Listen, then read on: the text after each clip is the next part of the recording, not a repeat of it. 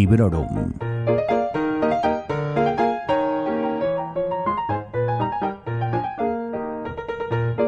Hola, bienvenidos y bienvenidas a Librorum, el podcast en el que os hablo sin spoilers de mis lecturas recientes, sobre todo cuando me han gustado.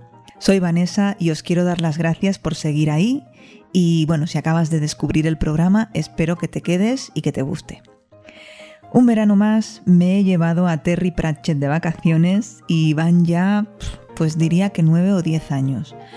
La verdad es que este verano no lo tenía previsto y Alberto, AM Verbo en Twitter, me hizo de Pepito Grillo y bueno, me lo sacó a colación, así que me sentí casi casi obligada a leer a Pratchett. Bueno, no, esto esto no es verdad, exagerado. La verdad es que tras leer Igualdad de Ritus me apetecía muchísimo seguir con la saga de las brujas y no puedo alegrarme más de haberlo hecho, porque en Brujerías he encontrado uno de mis volúmenes favoritos del mundo disco hasta la fecha. Y con esto sí que no exagero. Terry Pratchett escribió Brujerías en noviembre de 1988 y en esta ocasión he vuelto a las ediciones de De Bolsillo en castellano. Esta es en concreto del año 2003, de su traducción se ocupó Cristina Macía y cuenta con 324 páginas que a mí me duraron pues, cosa de una semana porque engancha lo indecible.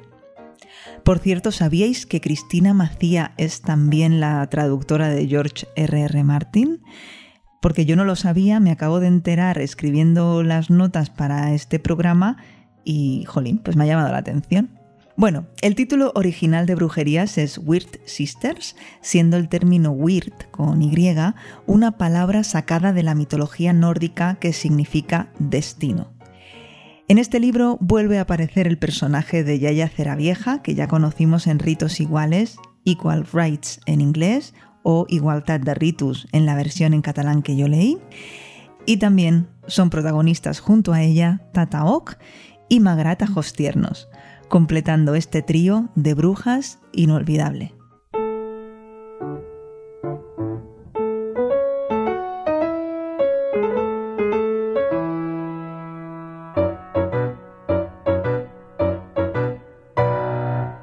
Como hace muy poco que hablé del autor, concretamente en el episodio número 82 que publicamos en marzo de este mismo 2021, os emplazo a volver a escuchar si queréis ese episodio cuando os apetezca y siempre en caso de que queráis refrescarlo.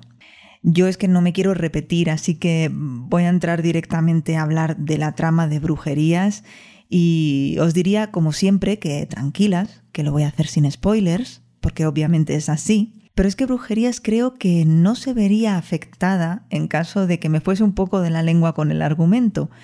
Más que nada, porque es una revisión u homenaje a Macbeth de Shakespeare. Por supuesto, con el toque característico de Terry Pratchett. Y me parece muy destacable también lo poco caótica que es esta, esta historia, esta trama, en comparación con otras novelas del mundo disco en las que a veces tienes que, bueno, dejarte llevar un poco por la corriente. En el caso de Brujerías no sucede esto, y además de divertidísima me ha parecido súper fácil de seguir. Con lo que podría ser un buen libro para adentrarse en esto del mundo disco, pero bueno, ya hablaremos luego de eso. En Brujerías, ¿qué pasa? Pues pasa que el rey del Ancre, en las montañas del Carnero, ha muerto. Su fantasma vaga por el castillo y su asesino, que además es su primo, tiene mucha prisa por sentarse en el trono. Un sirviente se ocupa de sacar del palacio la corona y, lo más importante, al heredero. Y entrega ambas cosas, bueno, ambas cosas, al bebé y la corona, a las brujas. Pero las brujas, en principio, no deberían tomar partido en asuntos del gobierno, así que entregan la criatura a una compañía de teatro ambulante. Más tarde, volverán a encontrarse ante esa disyuntiva eh, y tendrán que decidir si con sus brujerías deberían guiar algunos cambios en algunas personas y por extensión en todo el país.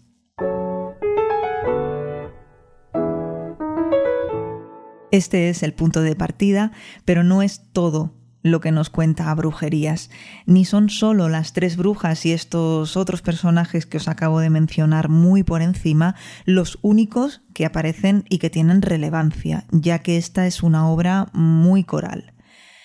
También hay pequeñas historias dentro de la historia que corren en paralelo a la trama principal que yo diría que podría ser la resolución de un crimen o bien el descubrimiento de quién eres en realidad. Es decir, no eres el miembro de una compañía de teatro, sino el heredero al trono.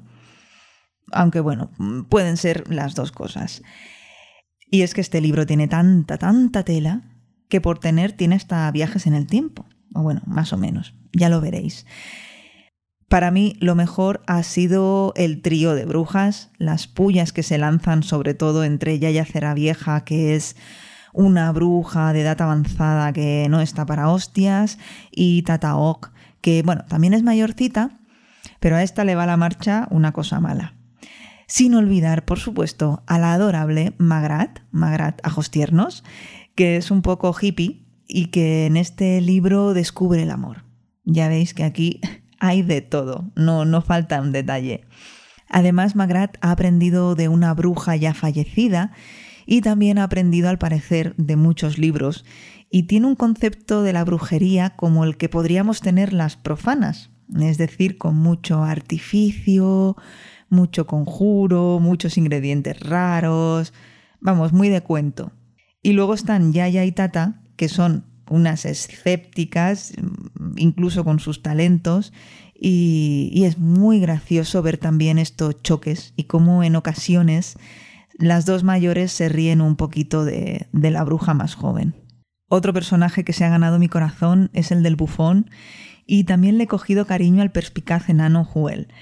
Bueno, la verdad es que si me pongo podría llegar a decir que casi todos los personajes que aparecen en brujería son mis preferidos, incluso el duque y su mujer, cuya maldad pues también llega a ser cómica en, en este contexto. Tampoco falta, como en cualquier obra de Pratchett, la crítica y la invitación a la reflexión, siempre, por supuesto, al abrigo del humor, Aquí se mofa del folclore, de los cuentos infantiles, del teatro, por supuesto de la monarquía, Habla de cuestionarse el deber cuando éste va en contra de tus principios. En fin, que es un libro sobre el que se puede estar hablando durante horas. Ah, y tiene una estrella invitada que cuando sale a escena, bueno, no lo voy a decir. Quiero que os llevéis la sorpresa. Es una sorpresa mayúscula.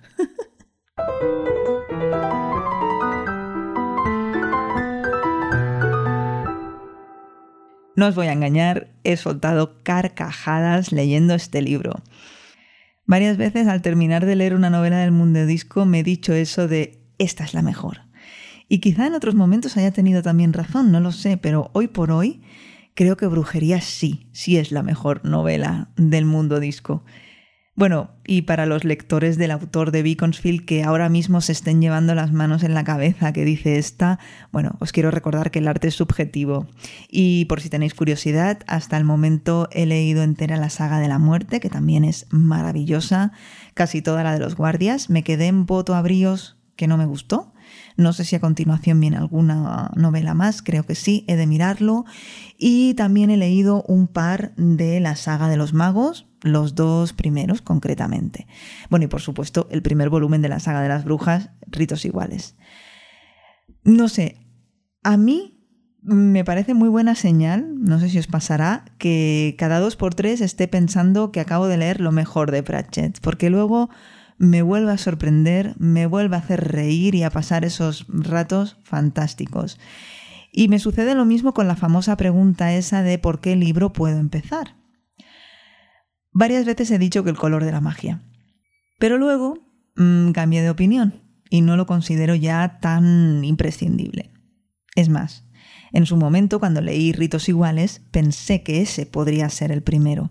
Pero ahora que he leído este, creo que es mejor leer Brujerías antes, al menos para conocer mejor a Yayacera Vieja, que también sale en ritos iguales, en un papel quizá no tan extenso, diría yo, y bueno, que creo que debe de estar bien leer ritos iguales después de haber conocido previamente a este personaje en brujerías. en fin. que como ya sabemos, pese a que las novelas del mundo disco están interconectadas, hay muchos casos en los que pueden actuar como libros independientes y me parece que es una buena noticia porque hay muchas opciones a la hora de elegir y a la hora de elegir también por dónde empezar a meter el pie en este maravilloso universo.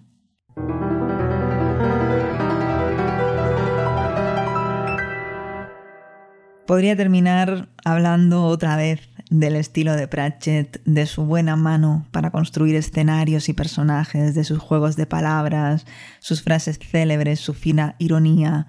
Pero es que, además de que ya lo he dicho en anteriores episodios, no terminaríamos nunca. Y seguro que también todos tenemos un montón de citas favoritas que leer. Así que lo voy a dejar en que es un autor único, que por desgracia no puede seguir creando pero que por suerte nos ha dejado una cantidad enorme de palabras escritas para que las disfrutemos a tope. A ver, no suelo prestar atención a las polémicas de Twitter, sobre todo si son tan absurdas como la que vimos, eh, la que tuvimos la desgracia de presenciar hace unas semanas o meses, en fin, ya no me acuerdo. Se hablaba del autor en unos términos no solo irrespetuosos, sino también absurdos, en plan, si Pratchett viviese diría tal o cual cosa sobre X tema. Yo solo diré que quien vino con semejante ocurrencia ha demostrado que no se ha leído ni media novela del autor y que si lo ha hecho, que no anda muy, muy bien de comprensión lectora. Si en Equal Rights o Ritos Iguales nos daba una lección de feminismo nada menos que en 1987, en Brujerías no se queda atrás, toca muchos otros temas que siguen vigentes en nuestros días, que nos animan a ser críticas y que despiertan las conciencias más dormidas. Y como ya me estoy poniendo muy seria y no quiero, lo voy a dejar aquí.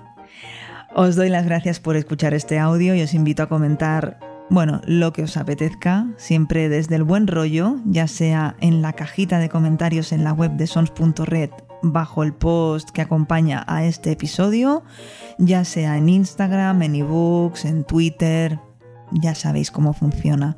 Os recuerdo que en Twitter me encontráis en mi cuenta personal, que es Vanessa con doble S y un guion bajo y una letra H entre la N y la E.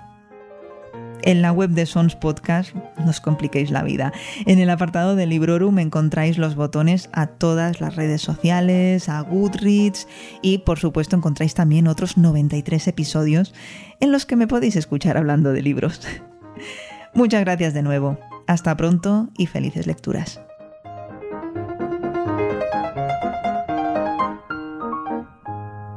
Acabas de escuchar Librorum, un podcast alojado en Sons, red de podcasts. Encuentra mucha más información de este episodio en nuestra página web, sons.red barra Librorum. Y descubre muchos más podcasts en sons.red.